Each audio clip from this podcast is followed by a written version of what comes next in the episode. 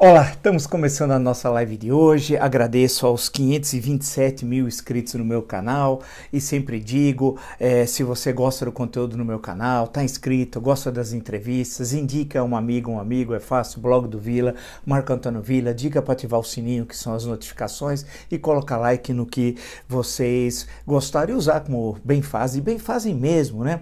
São mil, mil quinhentos, dois mil comentários por vídeo, puxa vida, mostrando que não tem robô não, são pessoas que querem participar, discutir, colocar suas angústias, sua visão do mundo, suas propostas. Muito obrigado, muito obrigado mesmo. Lembro também que as entrevistas, né? Hoje acabamos de postar a entrevista com o jurista Miguel Reale Júnior, amanhã estamos postando a entrevista com o embaixador Roberto Abdenur, são duas excelentes entrevistas e lembro as últimas entrevistas que nós postamos nessa semana. Lembrar do Lobão, que está tendo uma enorme repercussão, o nosso encontro semanal com Delfineto, a entrevista com Vera Magalhães, a entrevista com a economista Mônica de Bolle, que também são entrevistas que no conjunto estão dando bastante repercussão, e a entrevista com o senador Jorge Cajuru, essa estourou, já passou de 260 mil visualizações. Então, obrigado, assista, são pessoas diferentes que têm leituras diferentes da conjuntura brasileira e estão em locais diferentes, vendo,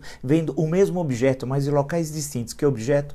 O nosso país, o Brasil. Bem, lembro também que no Twitter vocês podem me acompanhar, tem mais de 700 mil seguidores, é Vila Marco Vila, né? Sempre lembrando que Vila com dois L's. E o Lembrar também que na plataforma www.cursosdovila.com.br lá vocês encontrarão as informações dos três cursos que estamos oferecendo, ou seja, é, o, o História da Ditadura Militar no Brasil, 1964-1985, né? A história política, insisto sempre, História política das Constituições Brasileiras, das sete constituições do ponto de vista da história política e o que é fascismo. É o terceiro curso. É fácil, tem todas as informações, www.cursosdovila vila.com Passei todo o noticiário, como de hábito, né? acompanhando, a gente fica até a noite, depois levanta cedo, conversa com A, conversa com B, com várias pessoas para tentar ter uma visão do que está acontecendo e, e para que nosso encontro aqui seja bastante profícuo. Né? E aí fico sempre lembrando a figura do, do Mandrião, né? o Nécio na presidência, um Nécio na presidência. Né? A idiotia também chega ao poder. Agora, a idiotia só chega ao poder quando você tem um país que abre condições para que ela chegue ao poder, para ser bem redundante. Ou seja, você precisa ter uma profunda crise nas instituições, né? um sistema político absolutamente degenerado para que a idiotia chegue ao poder. Se é inimaginável Jair Bolsonaro ser presidente do Brasil nas eleições de 1945, quando foi eleito Dutra na disputa com Eduardo Gomes e com Iedo Fiuza, seria inimaginável ah, pensar que eh, Bolsonaro seria eleito presidente em 1950 na eleição que travada fundamentalmente por Getúlio Vargas, eh, Eduardo Gomes, a, a, a, disputa ali era intensa e Cristiano Machado, que foi cristianizado, a expressão que se consagrou em, na eleição de 1950, quando ele foi abandonado pelo antigo PSD, que apoia no fundo Getúlio Vargas na eleição de 50, seria inimaginável Jair Bolsonaro vencer as eleições de 55, enfrentando Juscelino Kubitschek, Juarez Távora, Ademar de Barros, fora, fora. E em 1960, vencer a eleição contra Jânio Quadros, o Marechal Lott, outra vez o Ademar de Barros foi candidato. Nessas condições, não teria mais, mais no mínimo espaço para essa pessoa. Né? Eu estou pegando o período da chamada democracia populista. Ele só venceu suas eleições tendo em vista a profunda crise moral, ética, política, empresarial, econômica que o país vive e de falta de perspectiva. Né? Por isso que abriu espaço para o Nécio, para que a idiotia pudesse chegar ao poder. É esse é o, é o sentido. Em outro momento histórico, isso seria, insisto, impossível. Insisto, impossível. Vamos lá. Eu tive agora vendo todo apanhado e é interessante nós analisarmos da seguinte forma: no campo é, no campo da política, ele sempre, as pessoas tentam transformá-lo em algo que ele não é. Na, agora, na questão das eleições, propriamente dito, para não ir muito longe, para pegar o, estritamente o processo eleitoral. Ele era considerado um gênio da raça. E eu sempre dizia aqui, vocês são testemunhas, que eu dizia que ele não era absolutamente nada disso, nada disso. E que aquelas pesquisas de popularidade estavam todas furadas e tinha o intuito de especular na bolsa ou especular no câmbio, porque não tinha concreticidade, especialmente nos principais colégios eleitorais. Insisto, nos principais colégios eleitorais. E acertei em cheio. Todos os candidatos que ele tem apoiado nos principais colégios eleitorais, todos estão sendo derrotados e serão derrotados a 15 de novembro e depois no segundo turno. E também as pesquisas que mostram de popularidade do Mandrião nos grandes centros eleitorais, todo mostram uma desaprovação fantástica. Isso em São Paulo, no Rio, Belo Horizonte, Salvador, Porto Alegre, Recife, tal qual eu já tinha nos, nossos encontros eu já tinha demonstrado. Então essa história que ele é uma espécie de Maquiavel de Rio das Pedras, lá onde ele era amigo do Adriano, Queiroz, onde eles se encontravam, né? Rony Lessa, tudo gente boa, que são os amigos dele. Ele veio desse submundo, nós nunca podemos esquecer. É o único presidente brasileiro que veio do submundo do crime, do crime. É ele produto da profunda crise institucional que nós vivemos em outro momento, insisto, citei aquele, mas podia citar outros. Ele nunca teria, nunca teria espaço.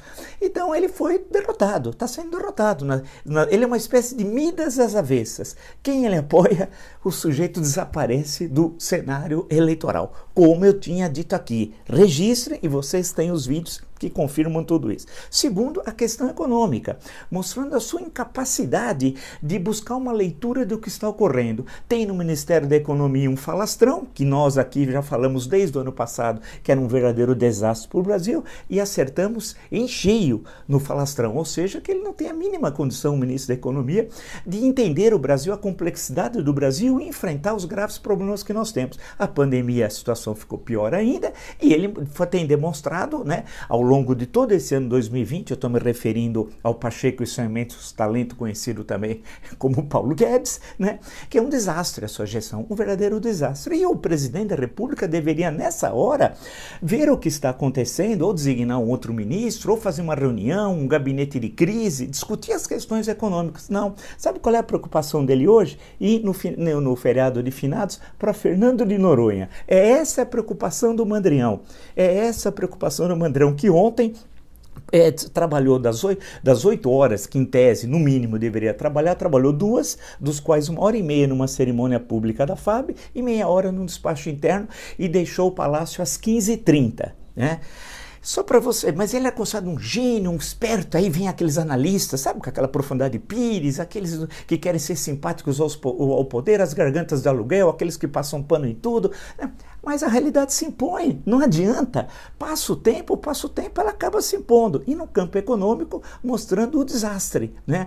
que é esse governo. Ou seja, insisto, é um Midas, é um rei Midas às avessas. No campo das relações exteriores, vocês viram as declarações nessa semana, em especial do Beato Salu, também conhecido como Ernesto Araújo, na cerimônia dos formandos do Instituto Rio Branco, né? que ele disse que não tem nenhum problema do Brasil ser um Estado páreo, expressão que nasceu nesse espaço, registra, que não tem tem nenhum problema. Ou seja, nós vamos ficar é um país absolutamente isolado. Assisto amanhã a entrevista brilhante com o embaixador Roberto Abdenur para entender dessa complexidade de alguém que foi embaixador na China, em Pequim, nos Estados Unidos, em Washington, na Alemanha, em Berlim, cargos e funções importantes em embaixadas durante um longo período, que tem uma profunda noção do que está ocorrendo no mundo, né?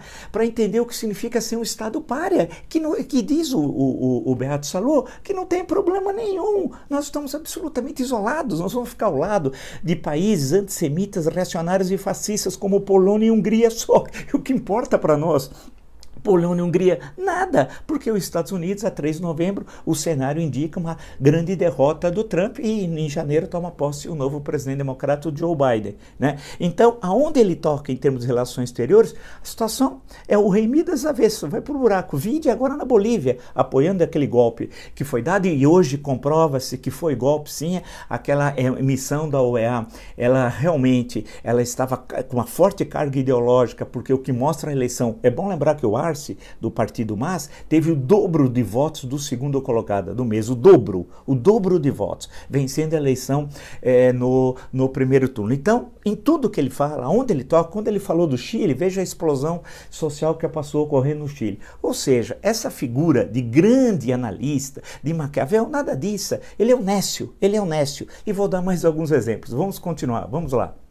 São muitos os exemplos do Nécio, né, do Midas às avessas, que está na presidência da República. Eu fui anotando alguns pontos. Você veja a estrutura de Estado, o que ele faz? Ele está destruindo a estrutura de Estado, aparelhando. E veja o episódio recente envolvendo o GSI, Gabinete de Segurança Institucional, a BIM, que é a sucessora do SNI, as, as advogadas de Flávio Bolsonaro, Flávio Bolsonaro e Jair Bolsonaro reunidos no dia 25 de agosto, né, no Palácio do Planalto para resolver assuntos da rachadinha.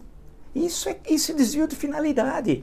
Isso é desvio de finalidade, isso é impeachment em qualquer país sério presidencialista. Né? É claro, e no nosso caso também, porque a nossa Constituição é absolutamente clara sobre isso. Porém, dificilmente vai, vai, alguma coisa ocorrer. Não por causa da habilidade política do Maquiavel do Rio das Pedras. Nada disso. Do Nécio, do incapaz, do mandrião, poltrão, tudo isso que nós sabemos que ele é. Não, é porque não existe politicamente nada que o enfrente né? politicamente falando. Né? Há uma paralisia no país que nós vamos ter de entender nesses nossos encontros. Nós batemos um papo também sobre isso, mas entender o que está acontecendo, né? Porque dessa insensibilidade, dessa falta de combatividade. Então, quando não há uma combatividade, o outro se transforma em algo que ele não é como se ele fosse um super-homem da política. E nós sabemos que ele mal consegue acertar três, quatro frases. Basta lembrar que ele estava na, no Instituto Rio Branco, na cerimônia da formação dos diplomatas, e na live de quinta-feira, que nós comentamos aqui, uma live que ele usou palavras baixas, digna de um marginal, é, digna do boteco do Juca, né? mas ele estava num próprio da União, com os recursos públicos, fazendo uma live que até hoje eu não entendi, não entendi qual é o estatuto jurídico. Ele se, ele se referiu, eu como que eu quiser, eu tomo Coca-Cola, ninguém me, eu ponho o que eu quiser no meu bucho. Ao falar isso, ele está desmoralizando a instituição presidência da República, e esse é seu papel. Ele está desmoralizando toda a estrutura de Estado. Quando ele manda um rapaz, um cidadão, é, para o, o, Supremo Tribunal Federal e manda porque toma tubaína com ele, ele não está desmoralizando o cidadão, ele está desmoralizando a instituição né? ou seja, o Supremo Tribunal Federal. Então, não, e, e, não encontra a devida resposta do meio jurídico, que deveria chegar e falar assim, mas espera, não, ao contrário, encontrou concordância. Né? E vocês acompanharam todos os fatos, a gente nem precisa aqui é, ampliar essa, essa conversa. Então, ele desmoraliza, o seu, o, o, seu o intuito é aparelhar as instituições e desmoralizá-las. Né? O, o Maquiavel do Rio das Pedras, esse Nécio. E o país assiste esse processo. E, e, a cada semana, quando você fecha a semana, você tem vários fatores que ocorreram de desmoralização. E assim sucessivamente. É, um, é, um, é uma situação nunca vista na história brasileira, mas vai chegar uma hora de ruptura. Claro que chega uma hora que o gigante acorda, né? E, e isso muda. Quando vai ocorrer, ninguém sabe. Ninguém tem o dom de prever. Outro dia, conversando com um amigo, ninguém imaginaria que no dia 14 de julho de 1789 fosse ocorrer o que ocorreu em França, em, em Paris, tomada da Basília e todos os seus efeitos. Nem o Luís XVI. Lembre-se que o Luís XVI recebeu aviso, achou que era uma, era uma revolta, uma simples rebelião e o seu mordomo disse: Não, não, não, majestade, nada disso, é uma revolução. Né? E ocorreu tudo aquilo que vocês bem sabem. Em suma, a gente na história não consegue, mas vai chegar um momento. No Chile, veja o caso do Chile, foi por causa do aumento de centavos do metrô que explodiu a rebelião ano passado e que está levando à convocação de uma Assembleia Constituinte. Então a história nesse sentido é surpreendente, mas não cabe também a nós esperar um estalo, que a gente não sabe quando vai ocorrer, que vai ser amanhã, daqui 10 anos. Né?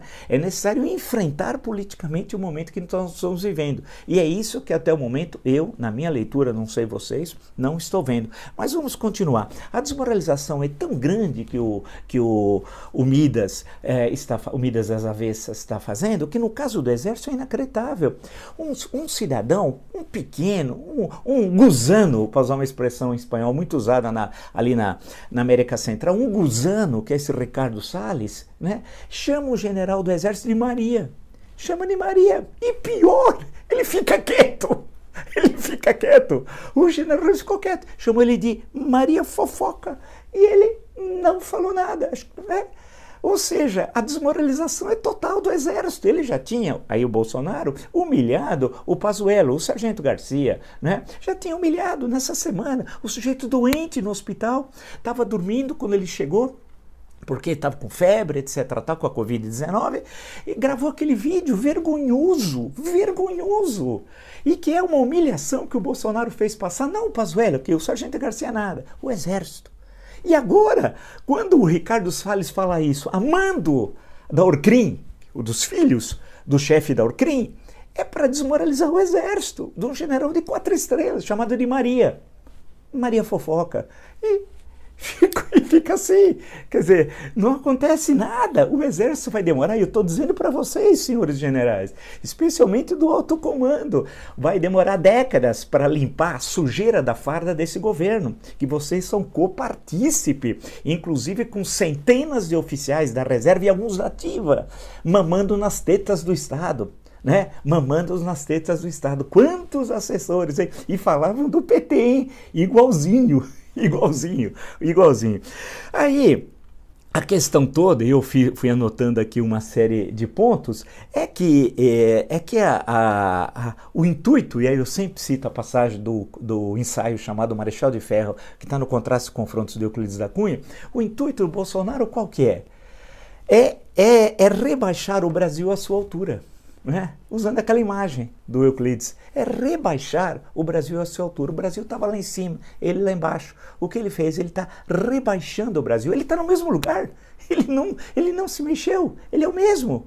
Né? Mas você tem esse processo de rebaixamento. E nós aqui ainda assistindo tudo isso. Vai chegar um momento que nós vamos nos movimentar. A história assim, a, roda da história ela não fica paralisada. Nós assistimos coisas absurdas, dantescas, né? Para falar dantesca, ele estão falando do Dante, da Divina Comédia, ele vai achar que é o Dante, o quarto zagueiro do 7 a 1, porque é esse o homem que governa o Brasil. Esse o homem que governa o Brasil, né? Que chama o governador do estado na live de quinta-feira de boçal. Boçal, olha o nível que tinha aquela mesa toda suja, né? Aquela coisa. O Brasil é aquilo. Não, Bolsonaro não é o Brasil. Isso que é importante a gente ver. Então, esse Nécio vai chegar uma hora de acerto de contas. E quando eu falo acerto de contas, ele tem um nível tão baixo é, é, é moral, ético, de conhecimentos, de tudo. Né? É uma pessoa baixa. Né? Por isso que ele se relaciona bem com marginais, como Adriano, como Rony Lessa, como Queiroz. E aí, aí é o mundo dele. O mundo dele é esse. Observe né? aonde ele se sente bem com essas pessoas desse nível, desse submundo do crime, da onde ele veio. Né? Não podemos esquecer. Né? A história do Flávio, Carlos, dele, tudo isso. Né? 30 anos, portanto, esse é o mundo dele, nunca foi o mundo do exército. Que ele sabia que no exército ele não ia ficar rico, que ele ia ficar rico na política e ligado a marginais. E foi isso que ele fez ao longo da sua vida. E a história comprova. A questão que se coloca, e hoje estamos fazendo uma fala mais breve nesse sábado, né, para amanhã voltarmos à nossa fala em termos de extensão tradicional, é, é tentar é, compreender desse Midas a ver. Se percebo como as análises elas têm curtíssima duração. Insisto sobre a questão das eleições municipais, como eu acertei, e aguardem, no final de novembro, início de dezembro, com a derrota dele nas eleições municipais dos principais colégios eleitorais, derrota nos Estados Unidos do Trump, a situação econômica econômica piorando, ele vai voltar com, com o discurso de golpe. Vai voltar. E na cerimônia da FAB, anteontem, ele disse que quem protege as liberdades são as Forças Armadas, ou seja, violando a Constituição, porque a Constituição é bem clara, né, que é o Supremo Tribunal Federal que é o guardião da Constituição, portanto, do Estado democrático de direito. Né? Ele pensa que nos engana, não, Mandreão. a nós você, a nós, a todos que acompanham o nosso canal, você não engana não. Obtuso, parvo e sua caterva, né? Vamos lá, nos encontramos então amanhã. Assistam então a entrevista que nós postamos do Miguel Reale Júnior. Amanhã temos do, do embaixador Rubens Abidenur e todo o conjunto de entrevistas, a última do Lobão, uh, e do conjunto de entrevistas que nós, estamos, que nós temos, postamos no nosso canal, que vocês certamente vão gostar. E é aquela história que eu digo sempre: se você gostar dessa live de tantas outras no meu canal, indica um amigo amigo. É fácil, blog do Vila, Marco Antônio Vila, diga para ativar as notificações, colocar like no que vocês no que vocês gostarem. E na plataforma www.cursodovila.com.br, lá vocês encontrarão sobre os três, todas as informações sobre os três cursos: História Política das Constituições Brasileiras, História Ditadura Militar e o que é fascismo. Nos encontramos então amanhã. Até